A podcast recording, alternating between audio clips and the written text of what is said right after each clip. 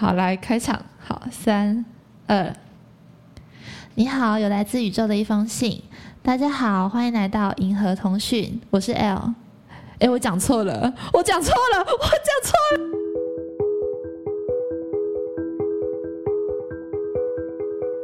你好，有来自宇宙的一封信，欢迎来到银河通讯。大家好，我是 L。大家好，我是鱼。实不相瞒，这是我们录的第三次开场。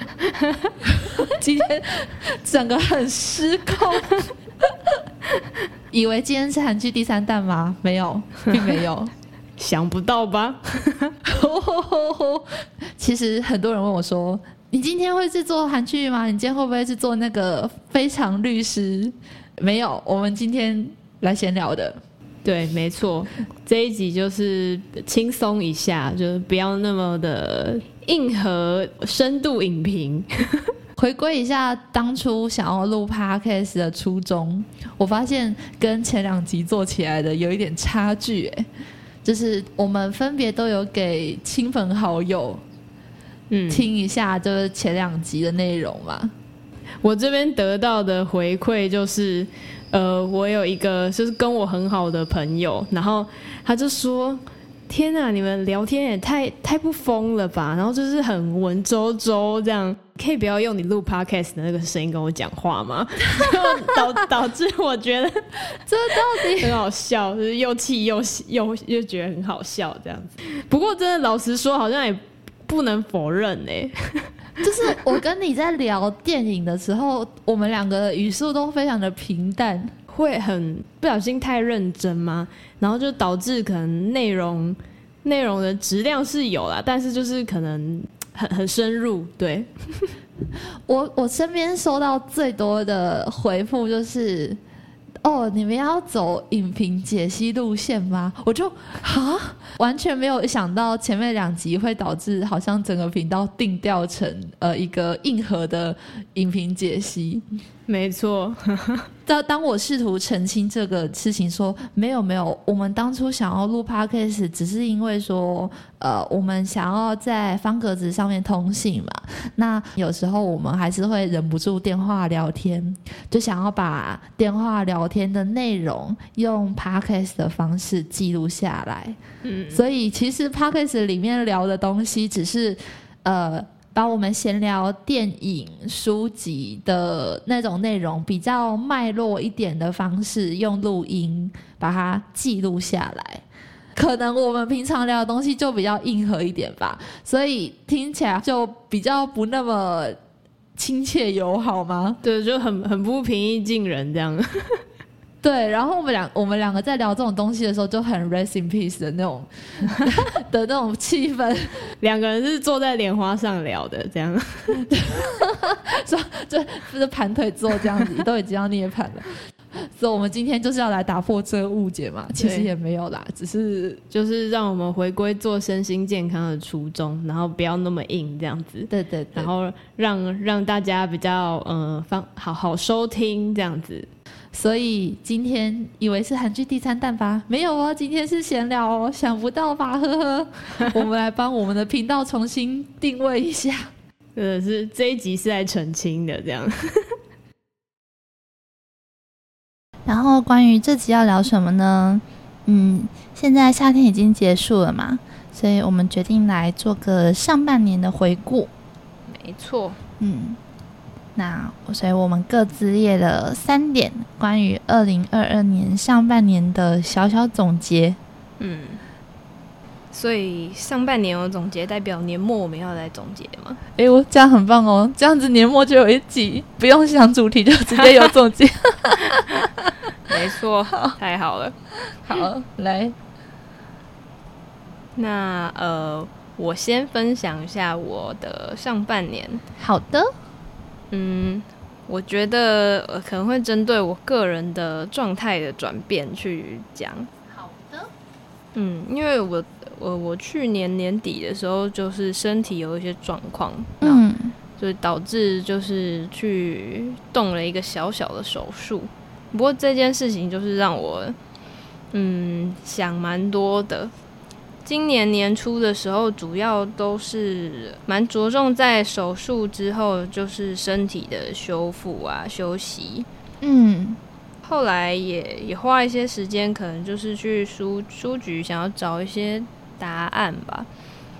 是用阅读来找找看有没有关于身体一些相关资讯的，嗯嗯，去了解一下这样吗？对，就一直在思考说，嗯，自己到底是怎么走到这个状态的。然后，所以我那时候就是有去看到一本书，然后它里面其实就写了说，呃，那个作者他认为生病其实就是因为没有活出自己的人生。哦，呃，这句话其实。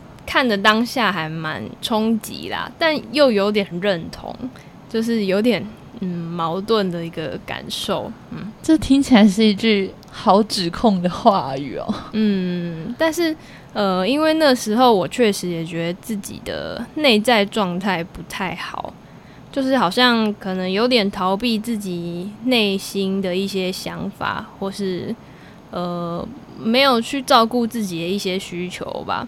所以就觉得，或许这就是可能我生病的原因。嗯，指的是说你的内在被过于压抑，所以内在反扑成为呃生病的表征来向你抗议吗？嗯，就是感觉好像身体叫我停下来休息。哦，嗯，只是就会觉得有一点，就是我干嘛这么自虐？我为什么不能自主停下来休息呢？哦，对，就是有点在反思这件事情。身体告诉你说你该休息喽，于是强迫你宕机。对对对，就是因为反正你都不休息嘛，好啊，那我就被迫你休息喽，代替月亮惩罚你。就是感觉那时候的心境大概是这样子，然后后来就是呃，就在休息嘛的时候，我就去。参加了一个职训课，然后他是就做那种烘焙啊、饮料的，就还蛮就是每天都在吃啊，好幸福哦。对，就是不用不用怎么花心思，回到以前那种可能学生时代那种听老师讲课啊，然后只是是好玩的家政课那种感觉，对。然后，而且就是呃，每次做的东西又不一样，然后还可以带回家给爸妈吃，这样好疗愈哦。对，同期上课的同学们其实都很多是那种退休的大哥大姐啊，然后就大家其实也都很照顾年轻人。那时候上课其实还每天都还算蛮欢乐的，然后算是在那个阶段，我觉得是一个就是呃。暂停休息之后的一个转换，然后就是因为可能就过得比较没有压力，然后就是生活比较轻松，所以呃上课的期间就变成是我觉得可以重新面对接下来可能要嗯有一些新的抉择或是一些转换的那一种。呃，充电的感觉，变成是一个转换之间的休息过程吗？嗯嗯嗯，对。然后，而且因为在那个课堂上跟人的连接，大部分都是蛮愉快的。哦，嗯，这一点我觉得对我蛮有帮助的，因为毕竟是在一个好像比较弱的状态，然后再慢慢的重新站起来那种感觉。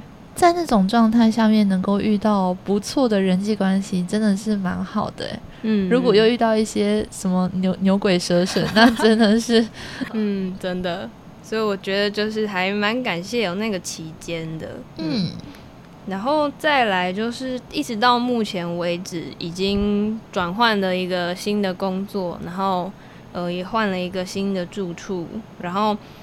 我觉得就是呃，回想当初还在学生时期的时候，接触到那本那个怦然心动的人生整理，对，哦，那一本书，然后那时候就是我，哦，我曾经就是看得泪流满面这样，泪流满 面，然后就是也是，呃，也也真的有着手整理啦，但是呢，我觉得整理其实好像也是一个过程。就它不是呃没有没有像书上写的那么好像就是看了书马上立马就可以整理的跟那个金藤马里会大师一样这样子，然后就是呃，其实有看他书里面描述说，他也是无数个夜晚坐在那个好像垃圾桶前面哭哦，对，哦。断舍离的那个过程，对。然后我觉得其实整理呃那那那那个书籍嘛，还有还是就是这个观念也一路上影响我蛮多，一直到现在。呃，从接触到那本书开始，其实我觉得我心里好像就有一个想法是，我希望有呃一个理想生活，就自己的一个独立的空间，然后不受干扰的。嗯然后我就就是终于在今年就实践了这件事情，然后我觉得心里蛮舒服的。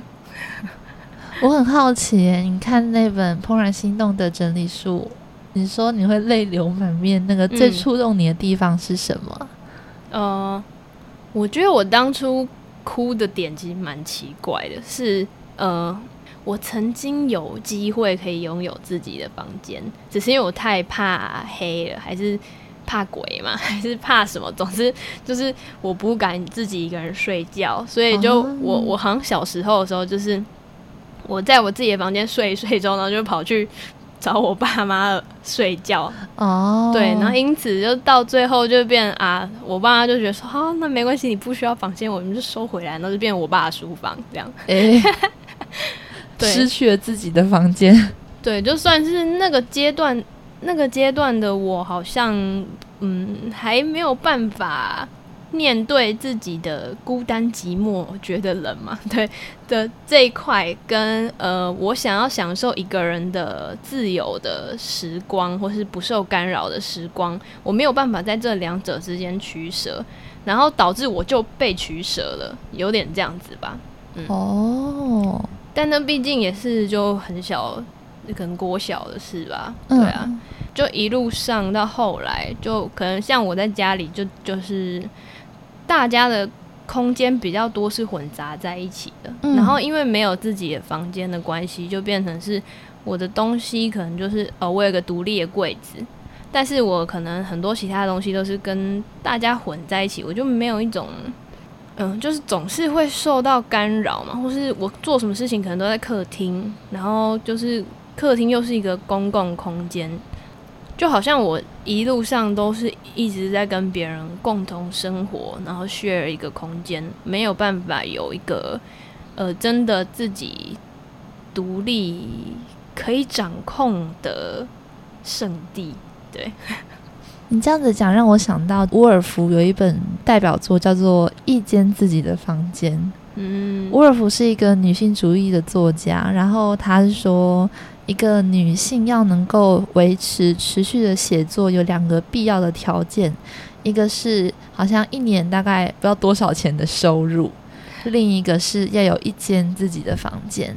嗯，那我觉得他那个一间自己的房间的概念很很好玩，就是即使在他那个时代是女性必须要依附男性生存，就是必须要以婚嫁的方式来维持生存的时代，即使到了现在，女性可以不以结婚来作为人生目标，也还是很能够探讨的。就是，嗯，一个自己的房间代表着你有一个自己的私空间，嗯也等于说你有一个可以完全由自己掌握的小空间，嗯甚至延伸代表时间，嗯，就是这个房门关起来之后，你要做的事情可以完全不被他人打扰，嗯。不管是嗯、呃阅读也好，甚至是玩游戏也好，但是你在你所待在的空间是一个公共空间，嗯。就是他人会在你的四周走来走去等等的，你是会被打扰的。对，对，那这样子的话，其实是你就没有办法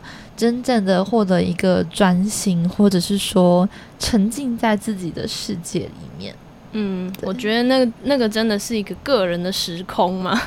嘿，对然后就是像比如说在公共空间，就可能偶尔什么妈妈叫你一下、啊，然后什么什么，就是会一直被打断。对对对对对，这其实到后来让我觉得，哦，可能因为我学生时期后来又是住宿，八人一间之类的，八个人也太多了。心很累，就是常常就是哦，后来就是有些有些同学其实也会这样啊，就是可能会戴着耳机，但他其实没有在听音乐，他只是表示就是你打扰他，我不想要跟你讲话这样。对，但是哦，我觉得很有趣的一件事情是，在我拥有自己的一个空间的这段期间，我也做了一点生活中的练习，就是呃，我可能回到家，然后跟爸妈待在一起。然后爸妈他们想要看某某韩剧，然后那是我没有在追的。然后呢，就是因为他没有买投影机，然后他们就在客厅用投影机看韩剧。然后，但是我坐在客厅用我的笔电，并且是没有戴耳机的状态哦。我在方格子上写文章。Oh my god！对，但是就是我那时候就觉得，我好像也没问题耶，就是。我我自主隔绝了一切，你自己旁边有一个太空罩，对对对，就是我后来发现，其实这种东西好像，呃，是你的心可以去掌控的东西，就是就算外面在乱，你的心够静，就是你就是可以这样。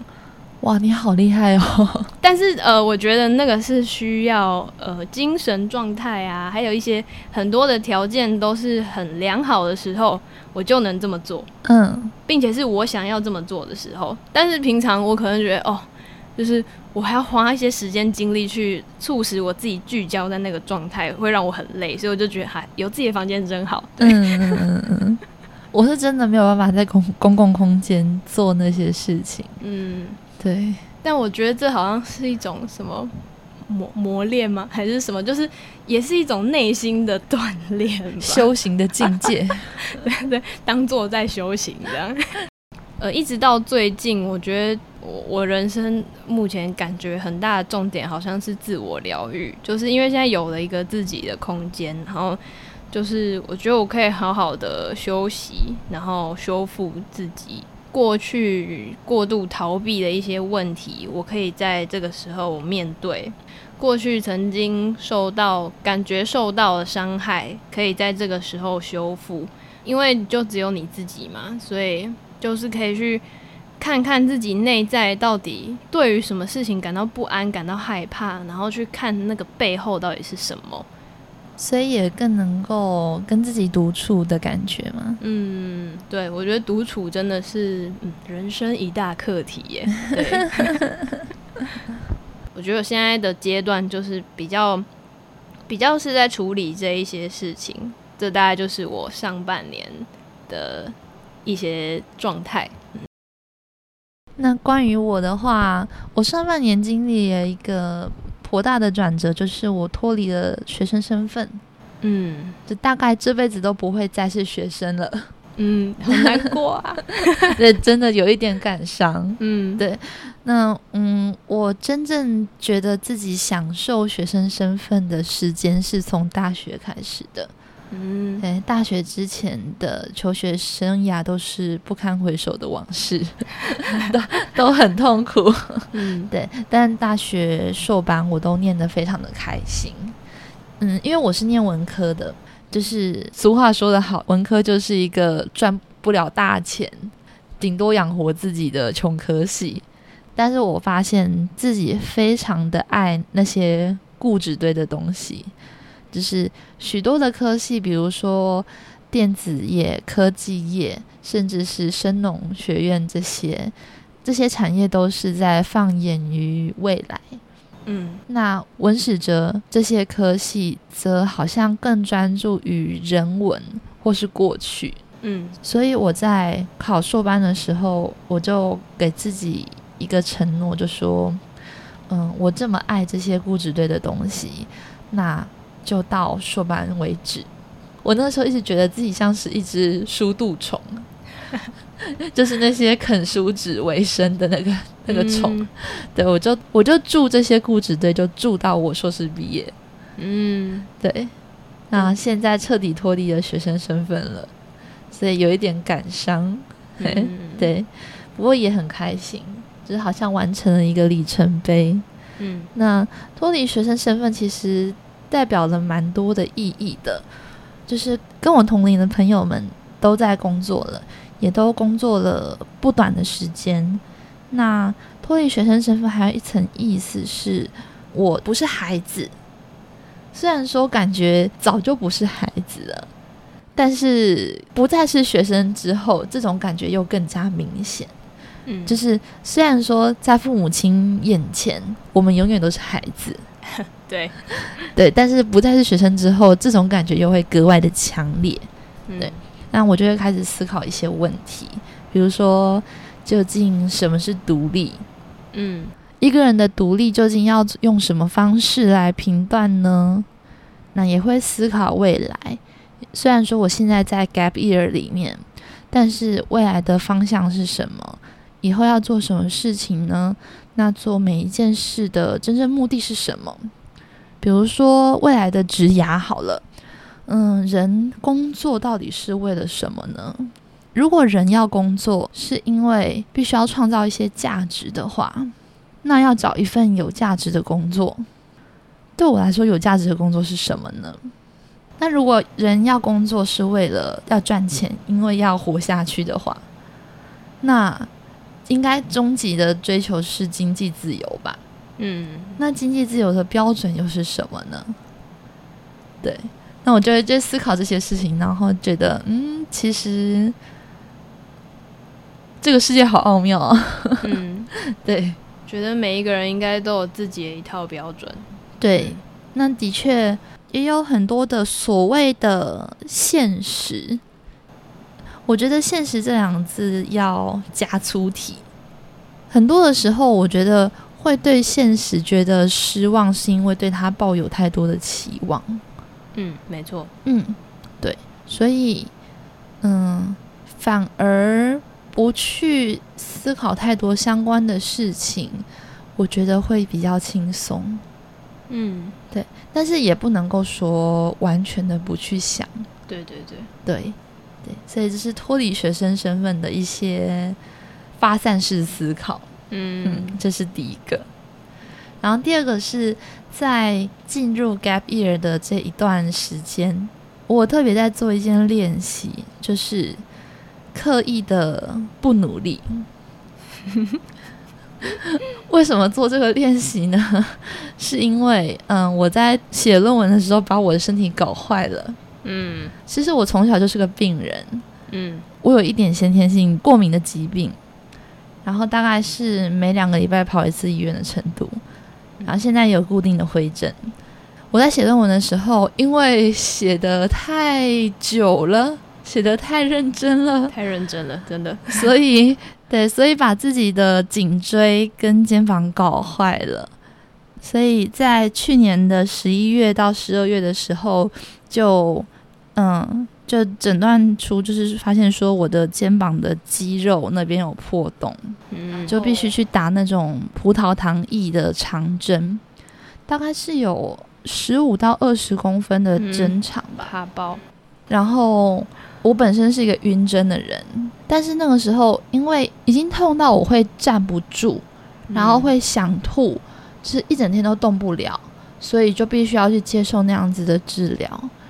简单来讲，就是你躺着或者是你趴着，然后那个针就戳进去，然后把葡萄糖液弄进去。好，我就叙我就叙述到这里哈。然后我那个时候总共挨了二十八针，妈妈，I wanna go home。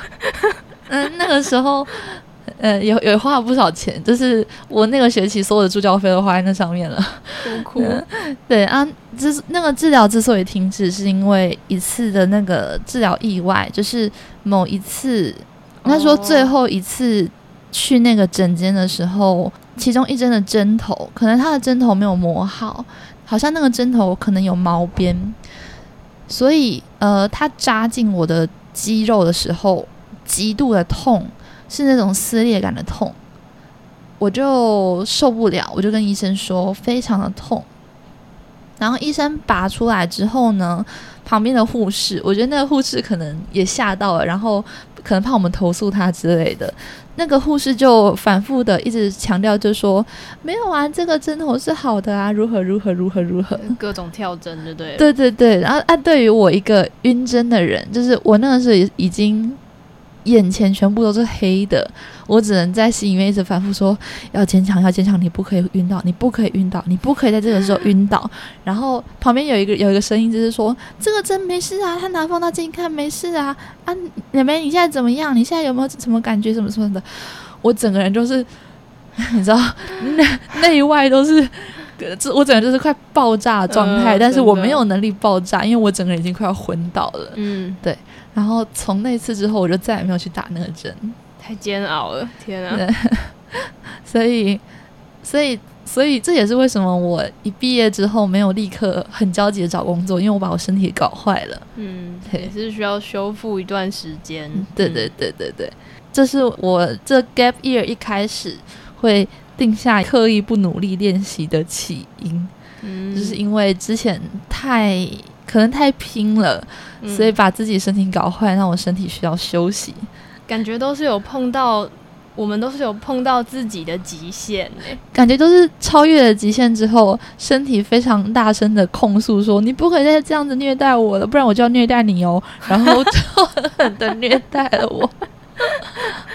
感觉就是忠实的反映了我们对他的虐待。对对对，但，说真的，我毕业完就是办完离校手续之后，我直接大病了一个月，，no，，一整个月，天哪！对，然后我刻意去做那个就是不努力的练习，是因为我本来是一个嗯会很过度焦虑，然后会很过度计划的人。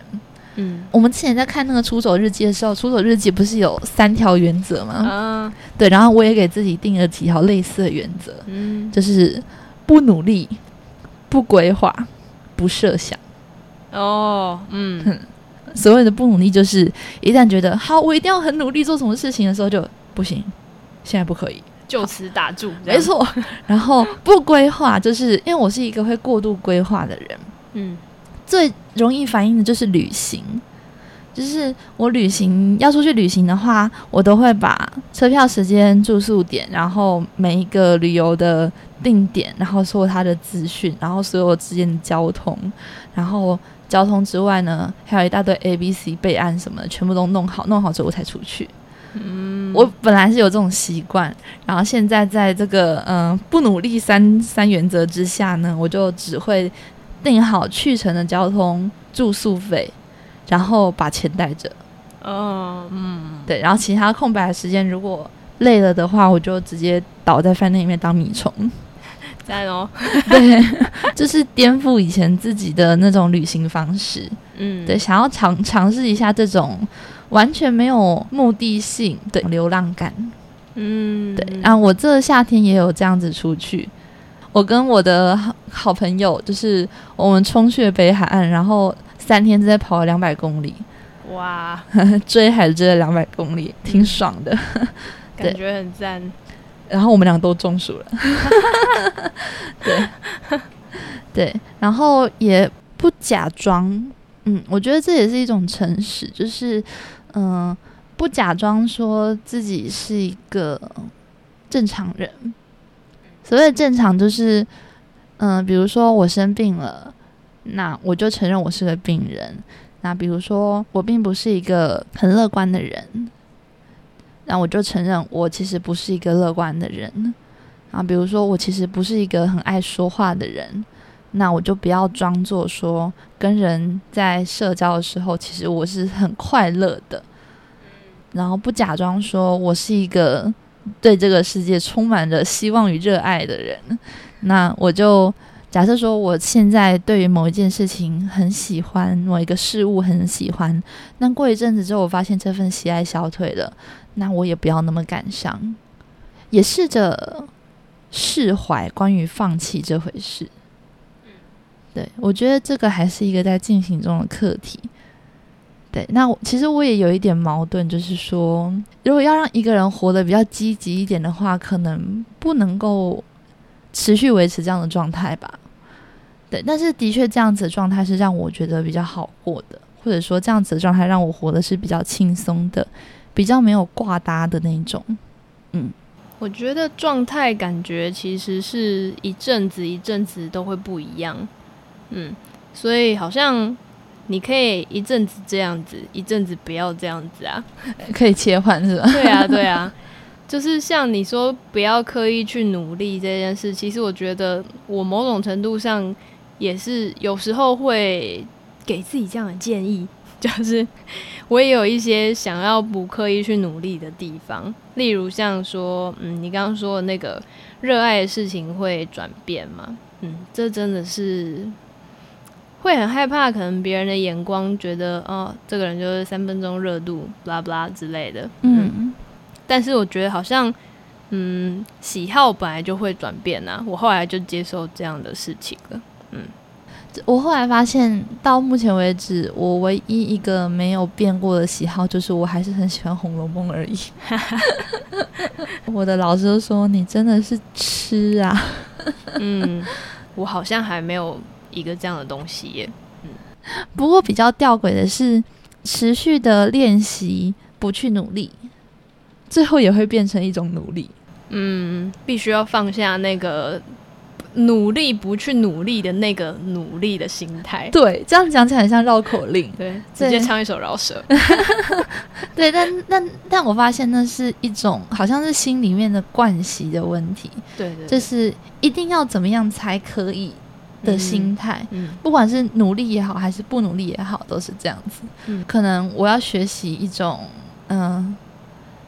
讲讲的比较明显一点，就是我就懒，这样子的那种那种人生哲学，嗯，对，比较消极点，但是是爱自己、接受自己的。嗯，我觉得接受这件事情还蛮重要。就是哦，我今天好像才刚好看到一段文字，他在说，就是那个应该跟可以，就是不要一直拿我应该怎样，然后才能怎样。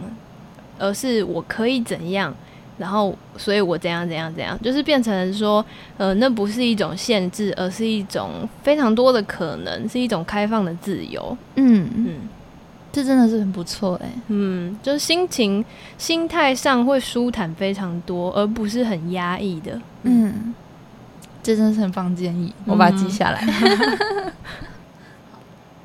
那关于这上半年最后一点回顾，就是。嗯，我还在继续练习活着这件事情。嗯，对我很长一段时间是维持一个信念这样活着的哈，就是嗯，我现在如果死的话，有某一件事情还没做，我会觉得很遗憾。上一件这样子的事情是，我有机会写一本《红楼梦》的论文，但是我还没写完。嗯，所以如果要死的话，我至少先把《红楼梦》的论文写完。然后现在我的论文写完了，滴答滴，滴答滴。对，然后我比较意外的是，过往那些我以为我已经都处理完的问题，最近又都浮现了。嗯，而且浮现之后反而更加的激烈。嗯，我最近在玩一个游戏，叫做《Grace》，它是用悲伤五阶段来设计的一个绝美的游戏。哦，我在玩那个游戏的时候，我就有一种被疗愈的感觉。哦，嗯，就觉得说，嗯，说不定我之前曾经自己的一个清创手术，只是那五阶段的其中一个阶段而已了。嗯，那可能两三个阶段还没有经过。嗯，或许是这样子吧。嗯，以前会觉得吃药看病都是好漫长、好绝望、好没有尽头的事情。现在也是这样子，活着这件事情，我以前会觉得一定要很努力的才可以活着。现在的话，好像只有活着这件事情是，我已经可以觉得不去努力了，因为不去想活着，我才能活着。嗯，就像不去想怎么走路才能走路吧，就是不然脚好像会打架。以前小时候不是有人问蜈蚣它怎么走路吗？嗯，然后就蜈蚣就真的去想它要怎么走路的时候，结果他就不会走路了。就是好像有这样的类似这样的童话寓言故事。对，应该说这个这个想法已经困扰我太久了。所以如果一直去想的话，其实我会反而会成为我的障碍。那我觉得现在希望自己可以活成的样子，就是，嗯，我记得上一次我们通信的时候，我写到那一部《游牧人生》。嗯游牧人生当中，每一个人启程的目的都不同。有的人是因为悲伤，有的人是因为逃避，有的人是因为遗憾，有的人则是因为想要避免遗憾。嗯其中有一个女孩，她曾经跟她的家人说，以后我们要开着露营车一起去旅行。嗯结果她的父母亲相继在短时间之内病死了。哦在那一刻，她下定决心说，她现在就要放下手边所有的工作，立刻辞职，开自己的露营车，立刻开始旅行，嗯因为觉得没有时间会等待他的下一刻。我觉得用这样子的心态活着，会让人很轻松。嗯就是我不知道我会活到哪一天，然后，但是我用这样子的心态，比如说，嗯，我今天见到了你，我现在跟你在各拿着一支麦克风，然后录着这集 podcast，然后等一下我们要去吃火锅，这是一个很棒的日子。我不会去想说这会不会是我跟你见面的最后一天，但是我会觉得这是很好的一天。对我觉得维持这样子的心态去活着，对我来说是最舒服的感觉。对我前阵子上台北见了一次指导老师，然后在那之后，我终于又有办法重新把《红楼梦》的文本打开了。我不知道为什么写完论文之后有半年我没有办法看《红楼梦》，我随手翻了翻文本之后，看到了宝玉读到的那个《寄生草》，里面有一句“赤条条来去无牵挂”，就觉得哇，其实每个生命应该都是很个体，而且没有挂搭的。我觉得宝玉所感受到的那个孤独，每一个个体其实都会自己来自己去。嗯，对，所以如果生命之间可以是无所挂搭的，说起来好像很残忍、很无情。可是如果是建立在这样子的基础上，然后我爱着你，你爱着我的话，其实我觉得这样子反而是最轻松的一种深情。诶，嗯，对，我觉得这样感觉很干净哎。嗯嗯对，就是我们没有互相粘连，嗯嗯对我们就是我遇见了你，你遇见了我，然后我们好好的相遇了。嗯嗯对我好喜欢这样子的相逢。嗯嗯是的，所以我上半年的回顾大概是这个样子。嗯。